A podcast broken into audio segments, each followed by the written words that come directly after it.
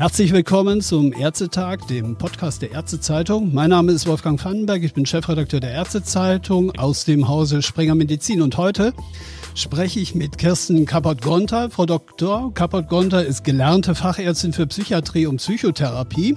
Sie hat einige Jahre als niedergelassene Ärztin gearbeitet, bevor sie zunächst in die Bremer Bürgerschaft, das war 2011, und später 2017 in den Deutschen Bundestag gewählt wurde. Für Bündnis 90 Die Grünen sitzt sie im Gesundheitsausschuss. Frau Kappert-Gonter ist Sprecherin für Drogenpolitik und Gesundheitsförderung. Ich grüße Sie ganz herzlich, Frau Dr. Kappert-Gonter. Hallo, Herr Vandenberg. Ja, Gesundheitsförderung ist auch schon mein erstes Stichwort. Das gesundheitspolitische Berlin redet ja derweil über kaum ein anderes Thema als über Covid-19, über Tests, über Reiserückkehrer aus Risikogebieten, über Sanktionen für Maskenverweigerer, über zentrale und dezentrale Regelungen. Ja, ganz viel geredet wird auch über den Datenschutz bei der elektronischen Patientenakte. Warum müssen wir gerade jetzt auch noch über das Thema Gesundheitsförderung und den Aufbau von Gesundheitsregionen reden?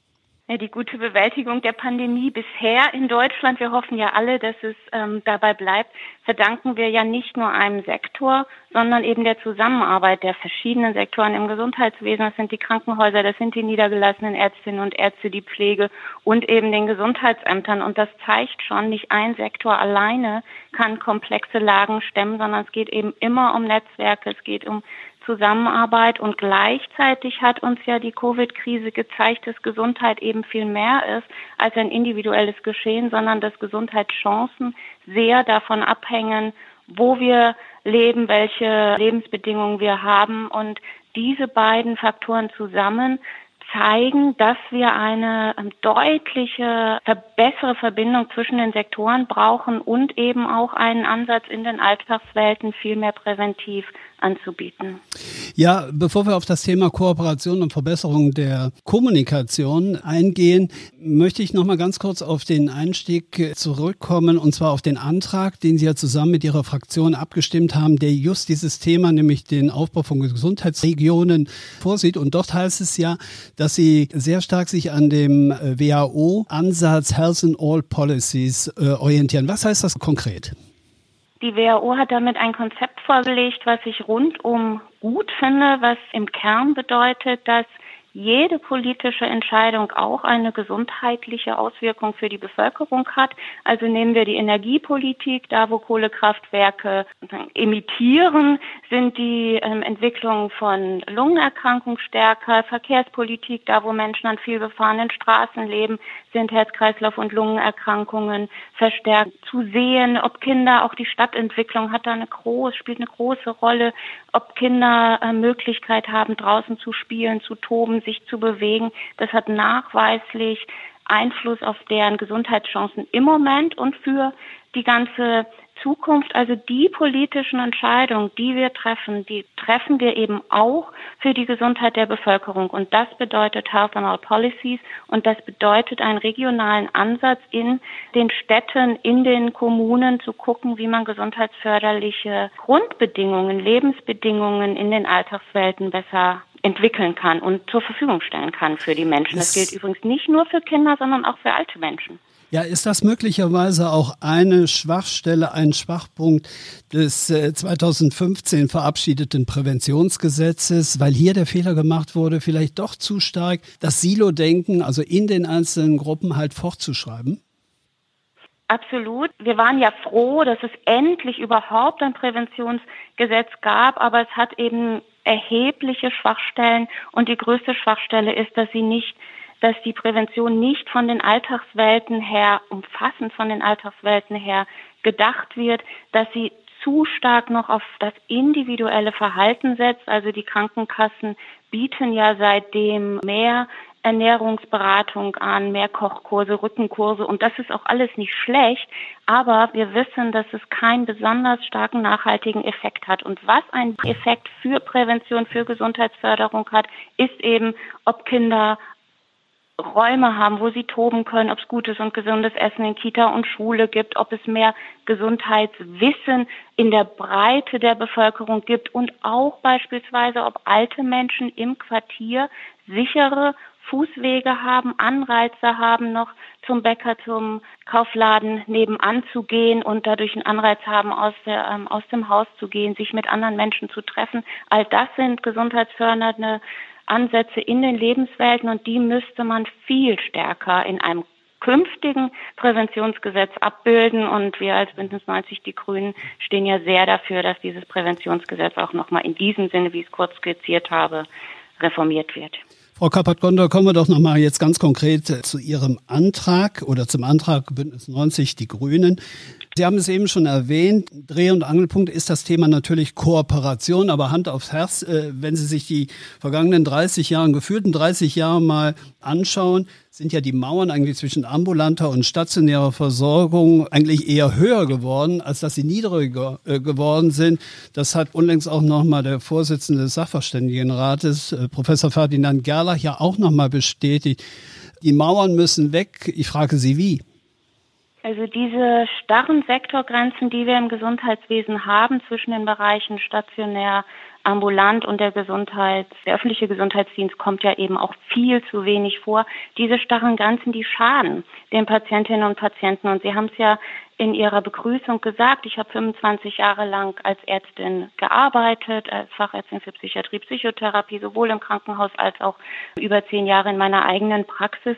Und es war immer so, dass es für die Patientinnen und Patienten gut lief, wo die Menschen aus dem stationären, aus dem ambulanten Bereich, die Profis gut miteinander kommuniziert haben. Und das darf man eben nicht den Individuen überlassen, sondern muss grundsätzliche Strukturen schaffen, dass diese Sektorgrenzen eben nicht zum Schaden der Patientinnen und Patienten ähm, fungieren. Also Sie haben recht, dass wir da seit Ewigkeiten dran sind, sowohl was die Gesundheitsakteure anbelangt, als auch politisch. Das bedeutet aber ja nicht, dass man sich damit zufrieden geben sollte. Ich hoffe, dass wir die Reform der Notfallversorgung, die ja tatsächlich so mhm. langsam jetzt ähm, an Fahrt aufnimmt, wo ein gemeinsamer Tresen implementiert werden soll, wo es auch, wo die allermeisten gesundheitspolitischen Akteure sich auch einig sind, dass es eben einen engeren Zusammenschluss zwischen den Krankenhäusern und dem niedergelassenen Sektor geben muss, dass diese Reform der Notfallversorgung auch als Blaupause dienen kann für mehr sektorübergreifende Versorgung, damit es eben nicht mehr eine besondere Situation ist, wenn Patientinnen und Patienten nicht an Sektorgrenzen scheitern, sondern dass das die Regel wird. Also ich finde in der Politik immer das tun, was man für richtig hält und den Mut nicht verlieren und dann entsprechende Vorschläge machen und da auch optimistisch bleiben, dass sich die Vernunft doch nochmal durchsetzt. Sie umschreiben damit ja eigentlich den Begriff der äh, erforderlichen Flexibilität, die man, die man braucht, um das äh, realisieren zu können. Und dann heißt es, dass man dies am ehesten ja auch in Gesundheitsregionen setzen kann. Nun haben wir ja einige Musterbeispiele, gesundes Kinzigtal beziehungsweise die Prosper Gesundheitsnetze der Knappschaft, die ja schon seit einigen Jahren existieren bundesweit aber nicht so richtig zum Fliegen kommen. Woran liegt das aus Ihrer Sicht? Also unser Antrag geht ja nochmal über das hinaus, was Sie jetzt mit diesen Beispielprojekten als Gesundheitsregionen beschrieben haben. Uns geht es ja einerseits um die Vernetzung der Akteure und andererseits eben darum, dass man in den Lebenswelten, in der Stadtplanung, in der Entwicklung von Quartieren ähm, Gesundheits Förderung und Prävention automatisch mitdenkt. Und es stimmt, dass wir bisher, auch was diese Kooperationsstrukturen anbelangt, wenige Regionen haben, wo das gut funktioniert, die dieses Thema angehen.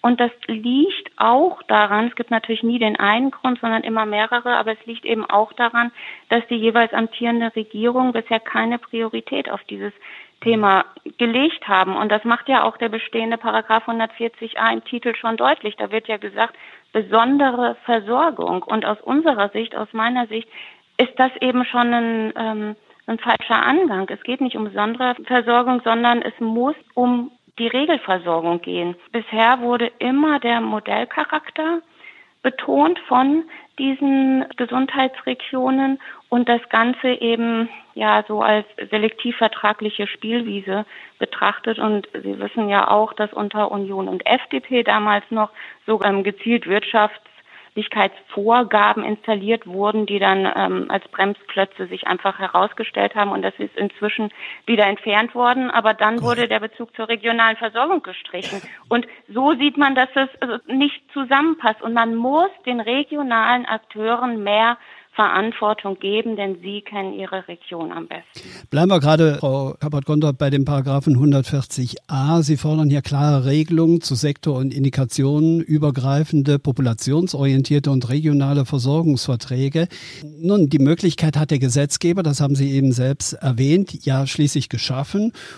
Neuerdings wissen wir ja, dass, der, dass die Koalition im Versorgungsverbesserungsgesetz, äh, das jetzt kürzlich vorgelegt wurde als Entwurf, ja an diesen 140er nochmal drangehen möchte und auch hier nochmal die Möglichkeiten erweitert möchte. Warum reicht das denn aus Ihrer Sicht alles nicht aus?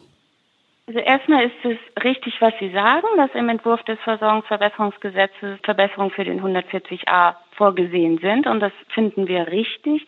Aber das zeigt gleichzeitig ja auch das Problem auf, weil wir haben schon ganz viele sperrangelweite Türen. Jetzt sollen noch weitere offene Türen hinzugefügt werden, aber niemand geht durch weil es zu wenig Anreize gibt für die Personen, die in ihren Sektoren arbeiten, im stationären, im ambulanten Bereich, diese neuen Versorgungsformen auch mal auszuprobieren. Und es gibt auch für die Kassen bisher zu wenige Anreize. Es gibt ja Kassen wie zum Beispiel die AOK Baden-Württemberg, die da wirklich einfach ganz innovativ hm. unterwegs ist. Vorreiter ist genau wie Sie sagen. Also es ist jetzt schon möglich, aber grundsätzlich ist es so, dass Menschen ja, um aus verkrusteten Strukturen sich rauszuentwickeln, auch zusätzliche Anreize brauchen. Und das fordern wir eben mit unserem Antrag, dass wir ganz klaren Willen des Gesetzgebers nochmal formulieren, der dann eben auch sanften Druck ausübt und dass Kommunen, Landkreise, Gesundheitskonferenzen eben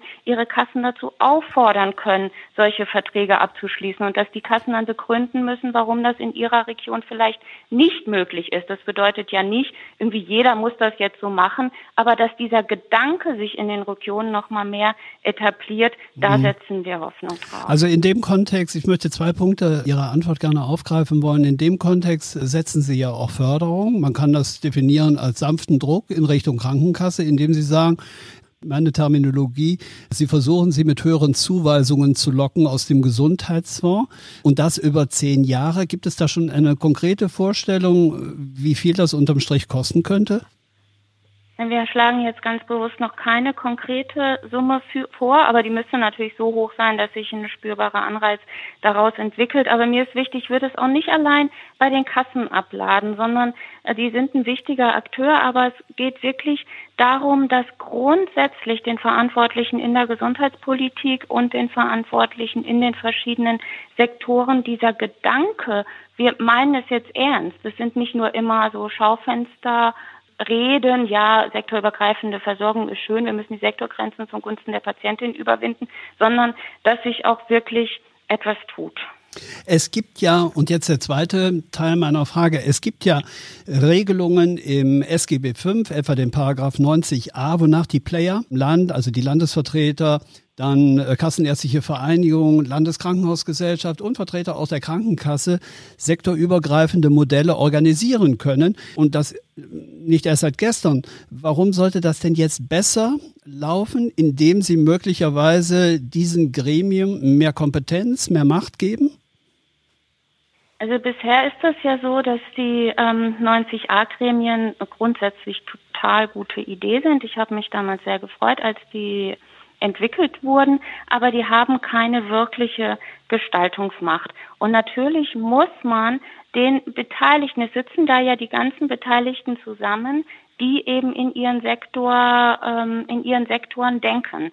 Und deshalb braucht man natürlich nochmal eine Anreizstruktur, die sagt, hier habt ihr nochmal, also sozusagen eine Verantwortung auch für eine Region. Der, ähm, das 90a-Gremium hat ja bisher keine Verantwortung. Es hat gewisse Chancen und die werden aber landesweit bisher zu wenig genutzt. Also muss man mehr Verantwortung und mehr Gestaltungsmacht da reingeben. In diesem Antrag sprechen Sie ja auch von einer generellen Neuordnung der Arbeitsteilung im Gesundheitswesen und der Forderung nach einer nach einem allgemeinen Heilberufegesetz. Heißt das jetzt übersetzt für Ärzte, die uns zuhören, Tätigkeiten und Verantwortung müssen sie künftig abgeben? Ich kann Ihnen nur sagen, damit treffen Sie ja nun einen Nerv, der mit Sicherheit Proteste Ihrer ärztlichen Kollegen auslösen dürfte. Das ist ja eine Diskussion, die wir schon ganz lange führen, die ich auch auf den Podien immer führe. Aus meiner Sicht, auch ja als langjährig tätige Ärztin, ist es so, dass wir uns ja überhaupt keinen Zacken aus der Krone brechen, wenn, ja, wenn wir anerkennen, dass andere Gesundheitsfachberufe auch viel können und ja auch im Übrigen zunehmend mehr können und auch akademisch ausgebildet werden, wie wir es bei den Hebammen sehen, wie wir es bei den Physio- und Logotherapeutinnen sehen, wie wir es auch ähm, in der Pflege zunehmend sehen werden. Wir, wenn wir mal über unseren nationalen Tellerrand hinaus gucken und zum Beispiel in die skandinavischen Länder gucken, dann sehen wir ja, wie Zusammenarbeit auf Augenhöhe von verschiedenen Gesundheitsfachberufen eben auch den Ärztinnen ausgesprochen gut funktioniert. Und das hat auch was mit gegenseitigem Respekt zu tun und auch was damit, dass die Ressource Arzt eine sehr wertvolle Ressource ist. Und es macht keinen Sinn, dass Ärztinnen und Ärzte Dinge tun sollen, die andere mindestens ebenso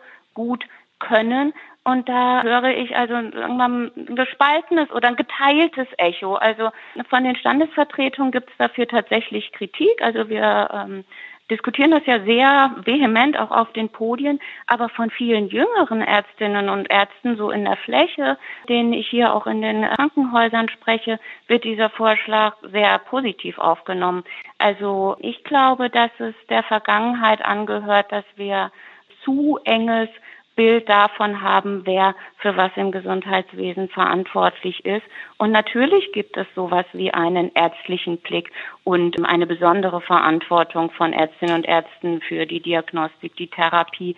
Und das ist damit ja auch nicht adressiert, sondern es geht darum, dass wir in so Grenzbereichen, zum Beispiel, ähm, wenn wir die Notfallsanitäterinnen und Sanitäter uns angucken, die sind hervorragend ausgebildet und sind häufig oder meistens die, die die ersten sind am Notfallort, müssen aber für bestimmte Interventionen warten, bis die Ärztin oder der Arzt kommt und sagt so, jetzt spritz mal. Und das ist zulasten der Patienten, das nutzt niemanden was. Und die meisten Notärzte, die ich zumindest kenne, finden es auch vernünftig, dass man da zu einer gesetzlichen Neuregelung kommt. Und in diese Richtung adressiert das der Vorschlag.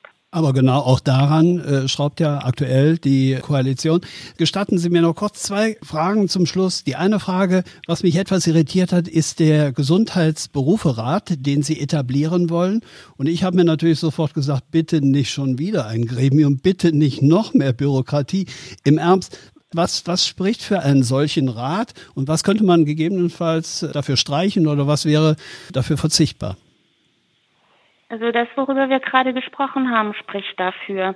Wir können nicht den einzelnen ähm, Standesvertretungen alleine überlassen, sich mit den modernen und neuen Anforderungen eines sich ähm, ändernden Gesundheitswesens ähm, zu beschäftigen. Also es wird neue Arbeitsfelder geben, es gibt neue Qualifikationen, die gefragt sind und es muss ja ein Gremium geben, was die Gesamtperspektive einnimmt, was ist wirklich für unser Gesundheitswesen und da in erster Linie für die Betroffenen, die Patientinnen und Patienten sinnvoll. Und da kommt eben diese Idee des Gesundheitsberuferates ins Spiel, die nochmal neu entwickeln kann, welchen Prozess zur Berufsfindung oder der Weiterentwicklung von Ausbildungsinhalten äh, muss man wie steuern und auch als Beratungsgremium für die Politik funktionieren, weil es geht mir ja nicht darum und uns als Grünen und ich hoffe den wenigsten in der Politik, dass man die Dinge so überstülpt und sagt, wir wissen das irgendwie besser als die Beteiligten, die im System arbeiten. Ich bin nun ein Sonderfall, weil ich so lange ähm, als Ärztin gearbeitet habe, aber auch ich brauche ja viel Beratung von denen, die jetzt direkt in den, in den Häusern arbeiten. Und da stellen wir uns vor, dass so ein Gesundheitsberuferat ein wertvolles Instrument sein könnte. Äh, letzte Frage, Frau Kappert-Gonter. Ich zitiere, uns geht's ums Ganze, auch morgen gut versorgt, die neuen Gesundheitsregionen, Zitat Ende. Das müsste Ihnen insofern bekannt vorkommen, weil das nämlich ein Fraktionsbeschluss Ihrer Partei ist aus dem September 2016. So ist dieser Beschluss überschrieben.